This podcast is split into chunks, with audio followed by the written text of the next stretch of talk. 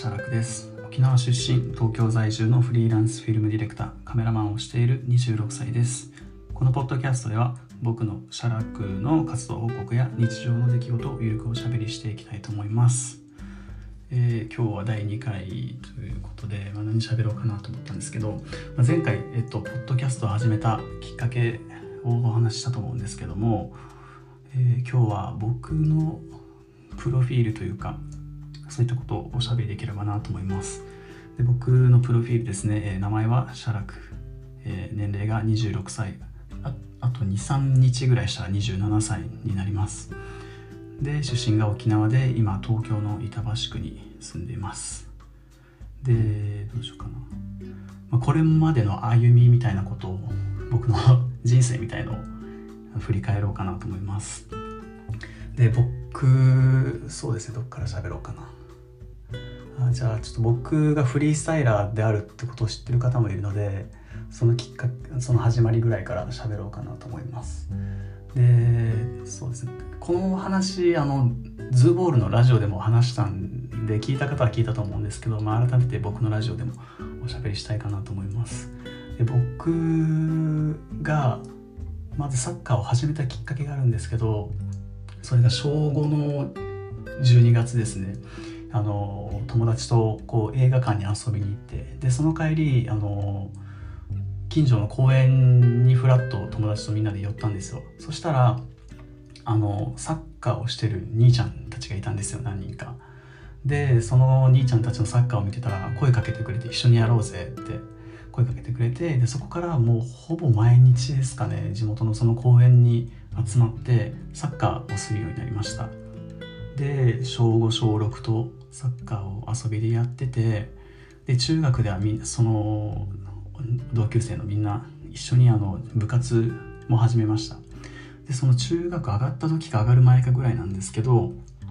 その兄ちゃんたちのうちの一人、まあ、ココっていうフリースタイラーがいるんですけど彼が一つなんか動画を見せてくれたんですよ。でそれがフリースタイルフットボールだったんですけど当時はフリースタイルフットボールっていう名前もあるかないかぐらいだったんですよ。その時はと神業動画みたいなタイトルで あの技を投稿してる方がいまして、まあ、結構伝説的なフリースタイラーなんですけどその方。でその人を見てわリフティングかっけえみたいな感じであのリフティングを始めてちょっと技とかもかじるようになりました。で中学では、えー、サッカーとフリースタイルを、えー、練習してましてで高校はそのフリースタイル好きが高じてダンス部に入ろうと思ったんですよ。結構あの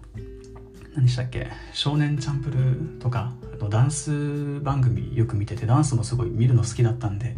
高校になってからダンス部入ろうかなと思ったんですけどまあ結局打ち切ってあのサッカー部に入ったんですよ。であの高校のサッカー部は結構、まあ、こういった失礼ですけどすごい弱小チーム 商業校であのすごいもうそもそも部員男子部員が少ないみたいな学校だったんですけどそこでえっと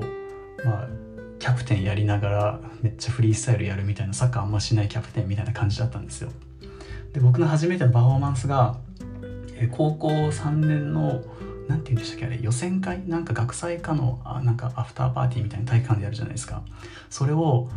とね、ポッピンダンスをやってる友達と2人で僕はリフティングフリースタイルですね。で2人で、えっと、1分1本ショーケース作って上がったのが僕の初めてのあの人前の舞台の経験ですね。でそれが楽しくて、えー、そのポッピンの仲間がまたあの外部の他の学校からまたダンス仲間がいたんで、えー、4人僕が合わせて4人ですね。他みんなダンサーなんですけどジャンル違いでポッピンいてブレイカーがいてあとロッキンとか踊る女の子も1人いたんですけどで4人で、まあ、この地元の地元というか、まあ、地域の小さなお祭りだったりあとなんか軽い箱のイベントとかにも出させてもらってました。でで大学上がる時にはもうあのサークルサッカーはもうほとんどやらなかったですね。もうフリースタイルばっかやってました。バイトしながらフリースタイルって感じで。で結構本格的に活動というかそれこそあのまあ、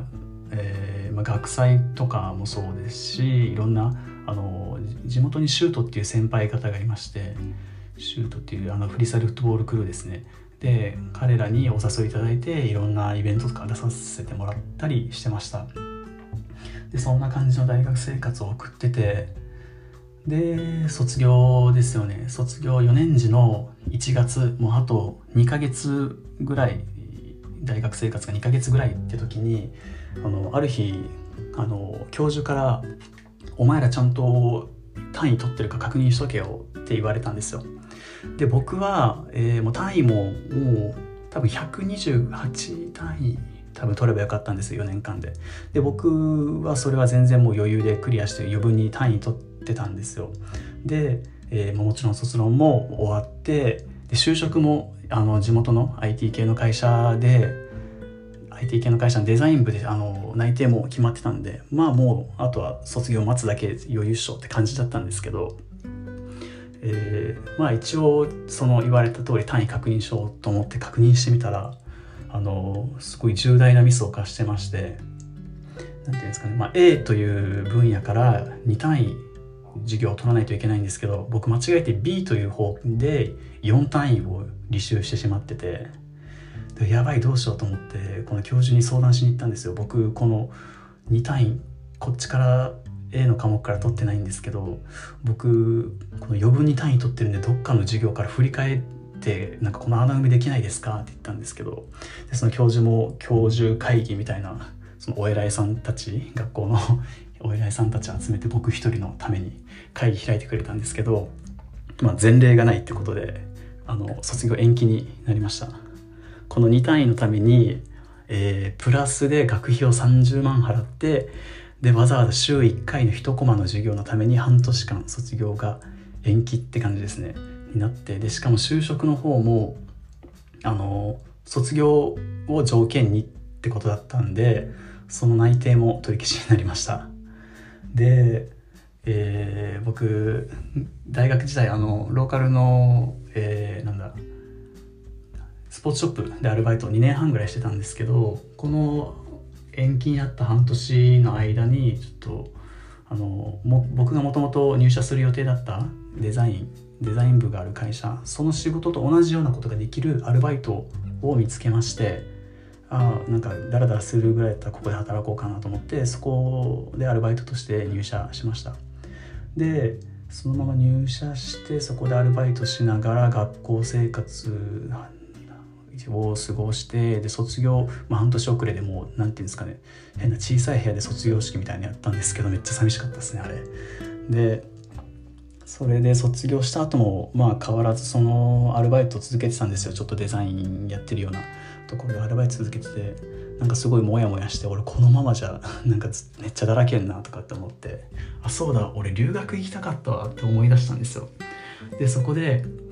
あのそのデザインやってる会社を退職してまた8ヶ月ぐらいしか働かなかったんですけどそこ辞めてで1年間愛知の西尾市ってとこに行って工場に工場で出稼ぎをしてました。愛知って言えば結構あの車の製造が盛んなんですけどそこのま部品を作る会社工場で僕1年間寮生活しながらお金を貯めに行ったんですよその留学費を。で1年間そこでまああの愛知行ったおかげでいろんなその愛知のフリースタイラーとかとも出会えて一緒にボール蹴ってくれたりとかしてくれてすごい楽しい思い出作りながらまあ平日はせっせと働いてお金貯めてって感じの生活しててである日半年ぐらい経った頃ですかねなんかふと思ったんですよ。なんか俺このお金貯めるやつが終わってその後も留学かどっか行ってその後何すんのかなと思ったんですよ。なんか英語喋れるフリーターとかになりそうだなってなんかちょっと漠然と思っちゃったんですよ。それだったらなんか技術が手に残るようなことをしたいなと思って。で僕昔からフリースタイル自分の、えー、フリースタイルをデジカメとかで撮ってで Windows のムービーメーカーっていうフリーのソフトを使って編集して YouTube に上げるみたいなことを僕中2からやってたんですよ。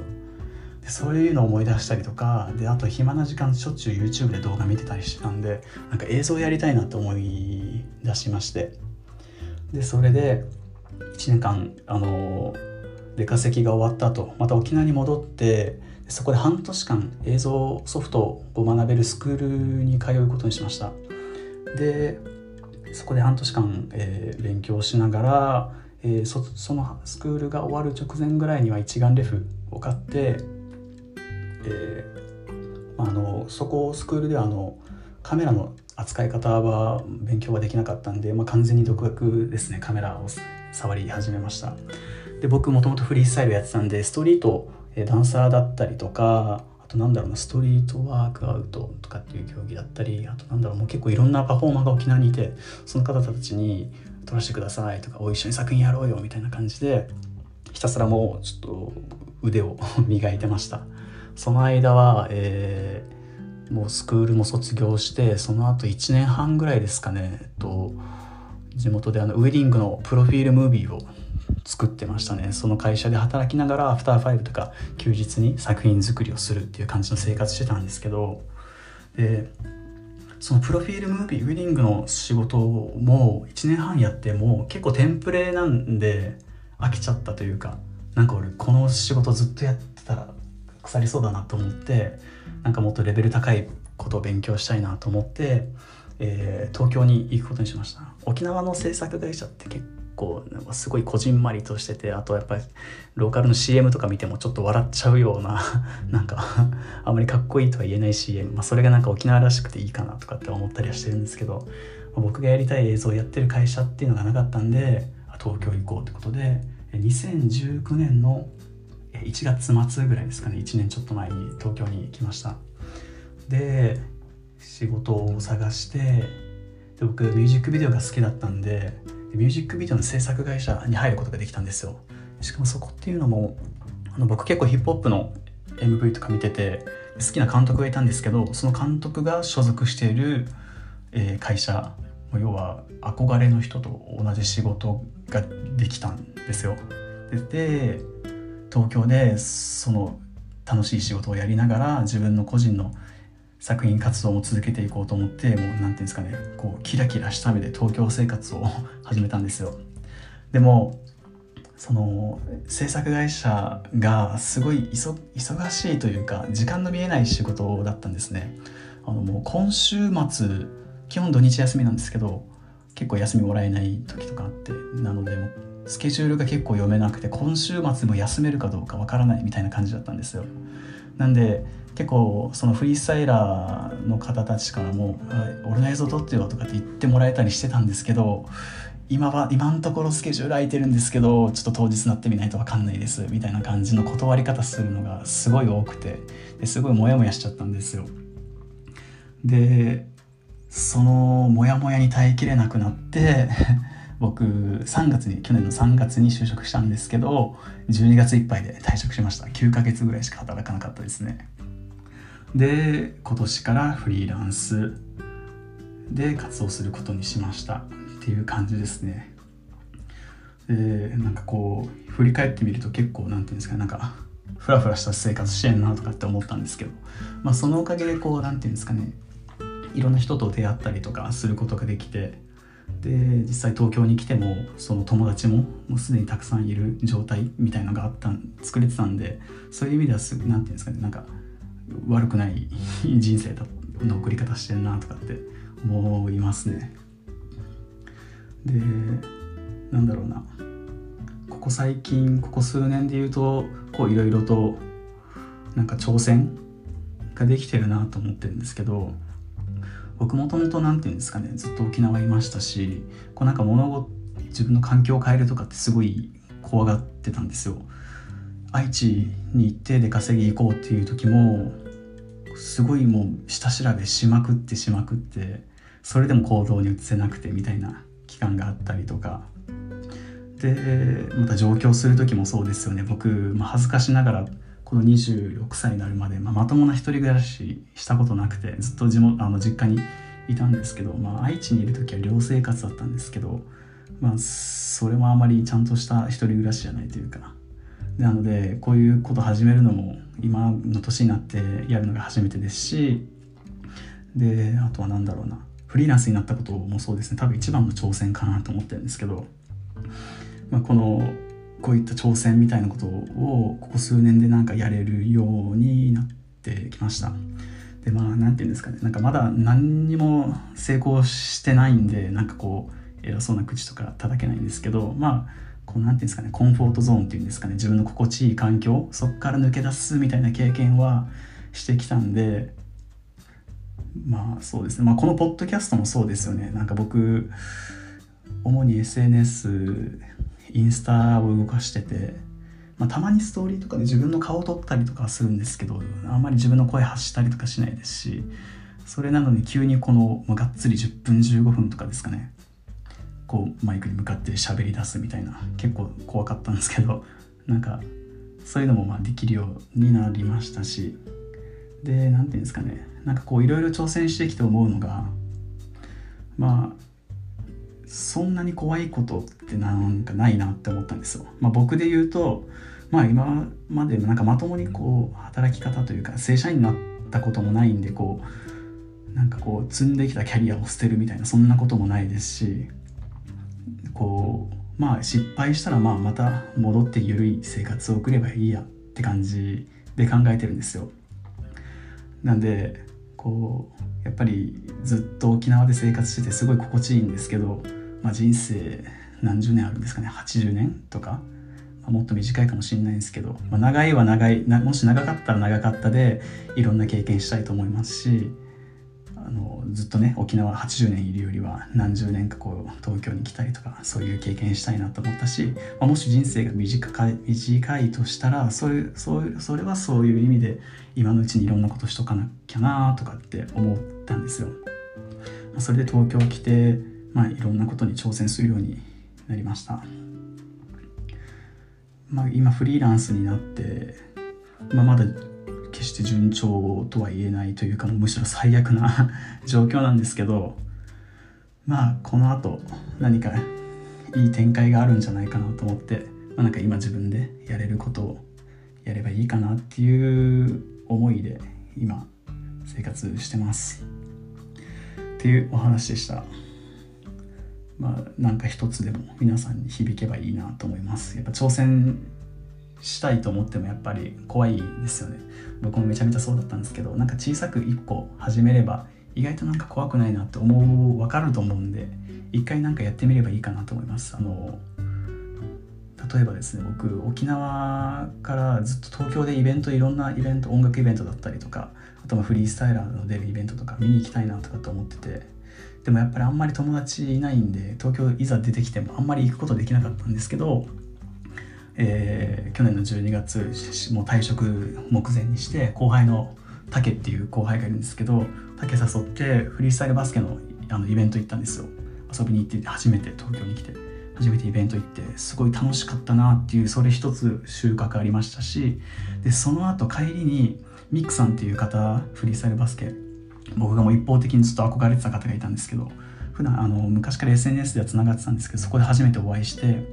でそこで、えっと、僕がフリーランスとして、えっと、日本一決定戦フリースタイルバスケの日本一決定戦のお仕事に携わらせていただくことができました。これってもしあの時竹に誘ってあのあのイベント行こうよって言ってなかったら